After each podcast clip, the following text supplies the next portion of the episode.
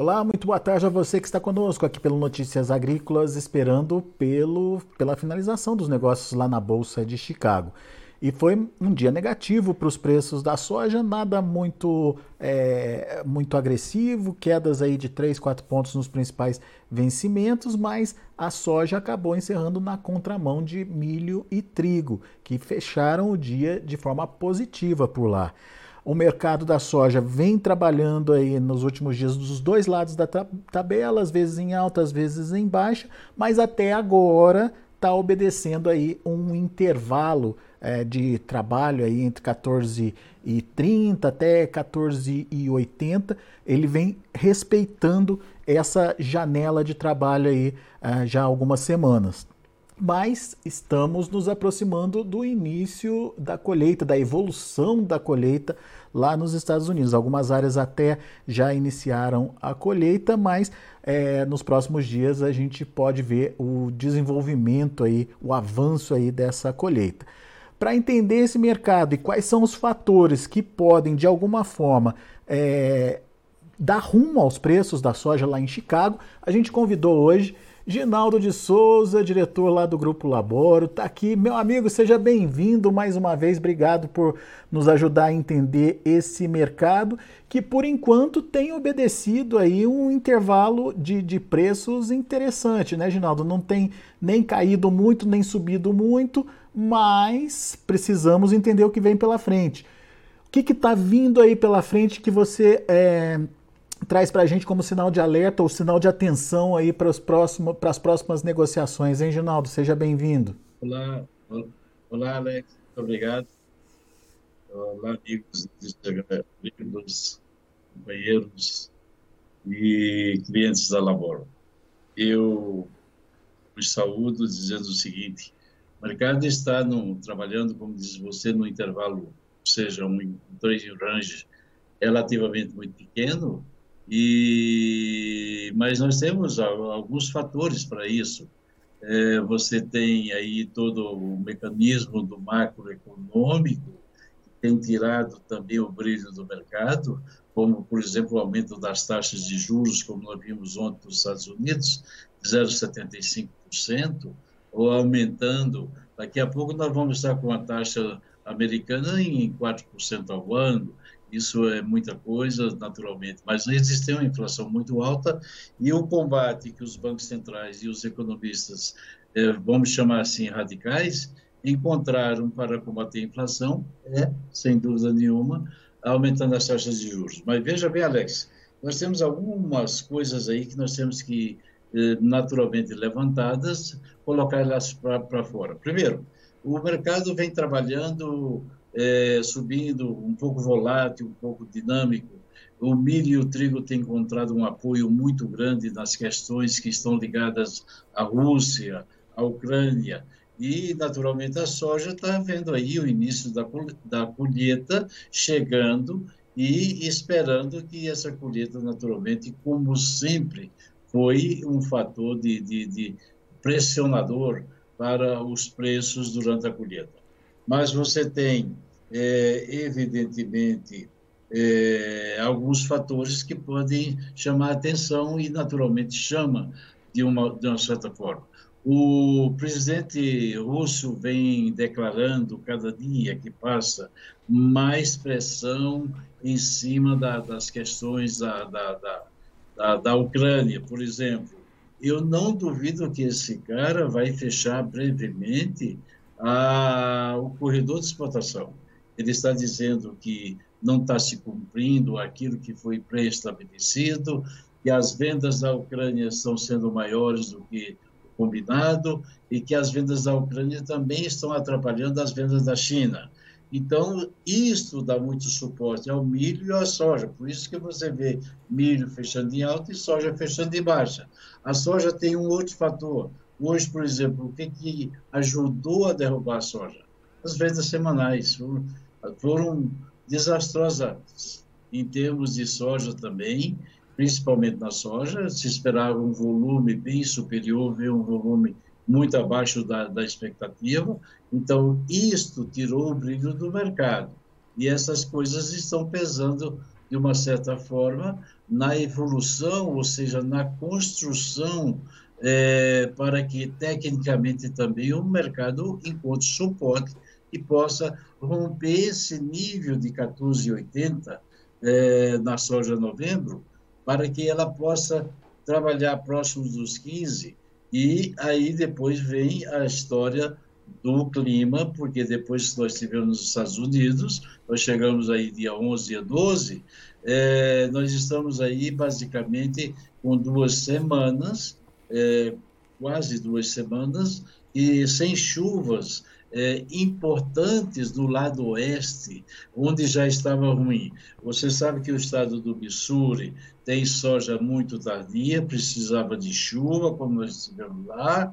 Você sabe que o estado de Iowa ainda dependia de algumas chuvas no lado do sudeste, porque o lado oeste já tinha as suas perdas determinadas, e você sabe perfeitamente que o estado do Missouri é, queira ou não queira, vai ser importante. Além disso, também você tinha na parte superior a Minnesota precisando de chuva na fase final do enchimento de grão. Então, Alex, para começar, eu te dou esses detalhes que você pode, então, analisar e comentar. Bom, então vamos, vamos entender, Ginaldo. É, essa questão russa, ela é, já vai além de uma preocupação, ela já começa a mexer com o mercado em si. Essa, essa finalização hoje pode ser uma indicação dessa preocupação dos investidores. Por exemplo, hoje a gente viu soja caindo, pouquinho, verdade, mas enfim, viu milho e trigo se segurando e encerrando aí de forma positiva. Já é o investidor se precavendo de uma é, de um possível avanço aí nessa questão das tratativas da Rússia? Sem dúvida, Alex. Eu diria para você que play, os players, de um modo geral, os participantes do mercado, os operadores do mercado, não estão muito interessados em forçar uma baixa no mercado, porque sabem perfeitamente que o presidente russo poderá, amanhã ou depois, trancar ah, vamos dizer, aquele corredor de exportação. Então, ninguém quer se expor. Você sabe perfeitamente que a soja, nesse exato momento, tem um número muito psicologicamente falando, muito forte, é o 14,50 de novembro. Abaixo dos 14,50, quem faz a festa são os bearish, os baixistas. E acima dos 14,50 são os bullish, os altistas. Então, é, por enquanto, a soja está se segurando acima de 14,50, testou aí os 14,80, mas eu diria para você que eles estão é, receosos de, naturalmente, é, colocar é, mais vendas, é, reduzir suas posições compradas. Eles não querem, mesmo porque Alex, você tem que levar em consideração que toda essa celeuma aí em torno dos juros que aconteceram ontem, 0,75% na taxa americana, é, mesmo assim, o mercado ontem caiu pesado por causa disso, se agravou, inclusive, as perdas. Hoje, o mercado chegou a trabalhar no, no positivo, por as vendas semanais que atrapalharam, por exemplo, os preços da soja. Uhum. Senão a soja teria fechado em alta, Alex. Pois é. E daí uma decisão do Putin de cortar esse corredor aí de exportação afetaria, é, faria, é, traria um movimento de alta para trigo e milho, que são os produtos desse corredor, e respingaria na soja, inclusive, então, Ginaldo, pelo que você está dizendo? Sim, principalmente por causa do farelo. O farelo hoje caiu quase 9 dólares. É, se fechar o corredor de exportação, o trigo vai para cima, nós já vimos trigo esse ano, no começo do ano, a 14 dólares, mas é, um pouco acima de 14, e vimos também já abaixo de 8 esse ano de novo. Então, o trigo que está nessa faixa de 9 dólares pular, pularia acima dos 10, puxaria milho acima dos 7 e a soja, em determinado momento, acima dos 15. Vai junto. Podendo testar novamente aquela área de 15, 30 para o contrato novembro, o que seria muito bom e oportuno para que se vendesse, porque a safra, de qualquer maneira, eu creio, Alex, e uma coisa eu falo é, sobre nós ficamos nos Estados Unidos, a divisa lá no Canadá, e, e eu digo para você, a safra não é uma safrinha, é uma boa safra, 120 milhões de toneladas, 119, 121, isso não vai fazer grande diferença. Eu presumo que depois que nós estivemos lá, não choveu direito naquelas partes de Minnesota, não choveu direito é, no Missouri e não choveu no resto da Dakota, das, das duas Dakotas. Então, possivelmente, no próximo relatório do USA, anota aí, anota aí para a gente pensar e cobrar. É, no próximo relatório do USA, talvez o USA venha reduzir novamente a produtividade. Assim como ele reduziu surpresamente no mês de setembro, inclusive, é, baixando de 51,5 para 50,5, ele pode baixar isso aí para a faixa de 50 ou até para baixo. Não é muita coisa? Não, mas é que os estoques são tão apertados que você tirando 40, 50 milhões de buchos do, da, da produção, ou você vai, vai deixar o estoque lá muito baixo, ou você vai ter que ajustar com as exportações, com o consumo de biodiesel, com o consumo do mercado interno, para não deixar o estoque muito baixo. E isso o USA vai fazer. Mas tem também um outro agravante que ontem pesou também, é, que nós é, é devemos lembrar, é que ontem começaram a aparecer novos casos de Covid em novas cidades chinesas, e naturalmente pesou, porque isso atrapalha a demanda.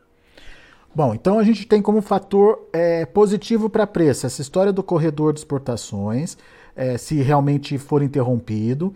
É, fator positivo para preço, essa possibilidade de revisão da produtividade para baixo lá nos Estados Unidos. É, mas isso só acontecerá no relatório de, no relatório de, de outubro. Do, do supply demand. De outubro, que, é, que vai ser lá em outubro. Mas é para a gente ficar no radar com as possibilidades aí. E a questão da demanda chinesa que uh, já, já vem se confirmando né, baixa pelo próprio relatório hoje de, de, de exportação. Sim, de vendas semanais. Né? né? É, é, se agravar essa, essa condição de, de Covid por lá, pode ser mais uma, é, um fator recessivo aí em termos de compra, certo, Ginaldo? Seria um fator é, nega, negativo para preço. Com certeza. Então a gente mas... tem fatores aí que podem pesar de lados distintos, mas que podem promover aí uh, uma mudança de patamar nos preços da soja. Exatamente. Agora, esses fatores, eles é, tem, tem, tem peso de anular, por exemplo, a entrada da safra, que você muito bem chamou a atenção da nossa, na nossa, no nosso início de conversa, que tradicionalmente é um momento de pressão nos preços? É, é, pode, pode. Isso poderia acontecer, por exemplo, o fechamento do corredor de exportação lá na Ucrânia, o agravamento do... O Putin, você viu que ontem ele convocou, ontem convocou mais de 300 mil é, novos russos. Os russos estão fugindo, é, que eles não querem naturalmente servir ao exército, não querem para as forças armadas, estão saindo por, pelos países vizinhos foi fecha, foram fechadas algumas fronteiras e só a Finlândia hoje é que estava aberta. Então, se o russo é, fecha tudo aquilo, não sai, não entra, fechou os corredores de exportação, a tendência não é anular, mas a tendência é reduzir a pressão de colheita que não poderia não vir do mesmo jeito. E no primeiro momento do impacto, do fechamento do corredor de exportação, o trigo dispara, puxa milho, e porque o milho também é importante lá, e aí o farelo vai embora e puxa a soja. Então, em determinado momento, você vai ter uma oportunidade de venda. Então, por isso que você chamou a atenção para aquela possibilidade de romper os 15 dólares por bushel. Sim. E daí, rompendo esse, rompendo esse patamar, já começa a, a, a, surgir um alerta aí de venda, é isso? Exatamente, porque 15 e 30 o mercado vai encontrar uma grande resistência e a safra não deixa de ser uma safra boa. Agora, eu quero chamar a atenção para uma outra coisa aqui na América do Sul. A América do Sul poderá ter um potencial de safra de 215 milhões de toneladas, mas vai depender muito do clima. E o clima, pelo hoje é primavera, começou a primavera. A Curitiba está frio. Eu estou de pullover aqui, mas é, é, para sair na rua tem que botar outro agasalho por cima. As temperaturas amanheceram 9, 10 graus, com um vento frio. O que, que é isso? Laninha, meu amigo, laninha. O Laninha está indo, está se configurando, e se chegar no final de outubro, começo de novembro, e as águas do equatoriais, do Pacífico, ficar abaixo meio grau, configurando Laninha, nós temos que ver a possibilidade de, um, uma provável seca, de uma provável falta de chuva lá em janeiro, final de dezembro, começo de janeiro. E aí pode reduzir as safras da América do Sul. Porque caso não reduza, caso seja uma safra cheia, você não pode esperar preços melhores do que nós já temos. Né?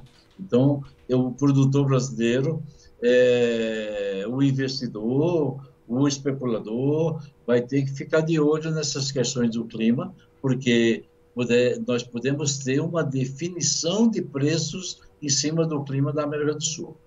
É outro fator importante de ser analisado e de ser, de ser acompanhado de perto. Exato. Mas o fato é, é, que você chamou atenção para essa possibilidade de romper os 15 dólares por bushel e de trazer bons momentos de negócios para a safra nova, para a safra velha, para ambas as safras? Quem que pode participar, quem que deve participar, Ginaldo? Eu acho que quem deve participar é, é a safra nova.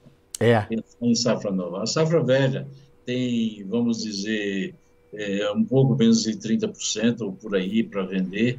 É, o produtor vai vendendo da mão para a boca, vai vender muito bem. Os prêmios de 200 aí para outubro estão muito bons, outubro, over, novembro então, são prêmios bons. É claro que quando chegar em novembro, dezembro não tem navio, mas a indústria interna está naturalmente com um crash de margem muito bom, vai seguir. Eu prever, estou prevendo que a margem de esmagamento brasileira vai continuar bom. Normalmente o pessoal para no final de, de, de novembro e faz manutenção em dezembro para voltar em janeiro quando começa a sair, aparecer um tico-tico de soja, mas começa também a aparecer o volume maior de soja do estoque que sobrou é, de 2022, e aí o produtor deve vender. Então, o produtor brasileiro, naturalmente, não vai, não, na minha opinião, não vai participar agora, no imediato, vender soja a 190 e pouco, isso aqui, ele vai querer trabalhar acima dos 200 e vai pegar isso lá em janeiro, provavelmente. Mas, quem sabe, nos próximos 15 dias aí, nós teremos uma chance aí de, de, de pelo menos, sair com um pouco da safra velha. A safra nova é hora de se pensar, de, de se analisar e começar a trabalhar, vender safra nova. É, se o Laninha realmente complicar, aí é outra história. Tem que ir no, no step by step mas é, não pode deixar de participar na safra nova. Boa. Bela dica, Ginaldo. Então, vamos ficar de olho, principalmente nesses fatores citados pelo Ginaldo, corredor de exportação, a questão da evolução da safra lá nos Estados Unidos, uma perda de produtividade é, é muito coerente, principalmente com as condições climáticas que vem se apresentando até agora, é, a questão da entrada da safra lá nos Estados Unidos e um outro fator, qual era, Ginaldo, me ajuda a lembrar aí? Nós tivemos vários fatores aí que nós chamamos o corredor de exportação, que esse uhum. é o uhum. mais forte, né? Uhum. Naturalmente. E, e, a questão do clima, né? O clima... Sim, verdade. Produção na América do Sul, né? Que pode, que pode trazer aí uma produção interessante para a América do Sul. Portanto, fatores que você precisa ficar atento aí e, obviamente, se planejar e se organizar na sua comercialização à medida que o mercado vai te dando oportunidade de participar. Sim. Meu caro Ginaldo, muito obrigado mais uma vez pela sua participação e pela disponibilidade de estar aqui com a gente, compartilhando as informações. Para você, para os amigos dos agrícolas, amigos da Laboro, um grande abraço e até a próxima oportunidade. Valeu, Ginaldo. Abraço para você. Tá aí, Ginaldo de Souza aqui com a gente no Notícias Agrícolas. Daqui a pouco a gente volta com outras informações e mais destaques do Notícias Agrícolas para que você seja o produtor mais bem informado do Brasil. Notícias Agrícolas, 25 anos ao lado do produtor rural. E você viu que piscou na tela aí as cotações e eu estava esquecendo de passar as cotações. Mas vamos ver agora então, vamos lá. A soja para novembro, 14 dólares e 57 centos por bushel, acabou encerrando com 4 pontos mais 25 de queda. Janeiro, 14 dólares e 63 centos por bushel, perdeu 3 pontos mais 75. Março, 14 dólares e 65 centos por bushel, 3,5 de baixa. O maio, 14 dólares e 67 centos por bushel, 3 de queda. Dia negativo, mas não foi uma pressão tão grande assim no mercado da soja não. Ao contrário, o milho acabou encerrando positivo. Dezembro subiu quase 3 pontos, fechou a 6,88. Março, 6,93 3 pontinhos exato de alta, é, maio 6,94, 3,5 de elevação e o julho 6 dólares e 88 por bushel, 4 de alta. E para finalizar, a gente tem um trigo positivo também, dezembro 9 dólares e 10 centes por bushel, 7 de alta, março 9 dólares e 22 centes por bushel, 6,75 de elevação, maio 9 dólares 27 centes por bushel, 5 pontos mais 75 de alta e o julho subiu 3 pontinhos aí com, alto, com finalização dos negócios a 9 dólares e 13 centes por bushel. Agora sim, me despeço de vocês, agradeço a participação de todos. Daqui a pouco tem mais informações aqui no Notícias Agrícolas. Continue com a gente. Se inscreva em nossas mídias sociais. No Facebook, Notícias Agrícolas. No Instagram, arroba Notícias Agrícolas. E em nosso Twitter, arroba Norteagri. E para não perder nenhum vídeo, não se esqueça de nos acompanhar no YouTube e na Twitch Notícias Agrícolas Oficial.